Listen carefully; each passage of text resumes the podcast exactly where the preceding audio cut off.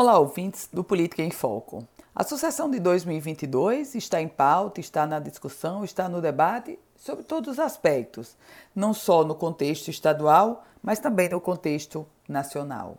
O ministro das Comunicações, Fábio Faria, ele já escancarou sim que deseja ser candidato a senador da República pelo Rio Grande do Norte. Aliás, Fábio Faria que está ingressando no Progressistas, deixa o PSD e vai para o Progressistas. O detalhe é que há um outro projeto de Fábio Faria e esse também não está descartado.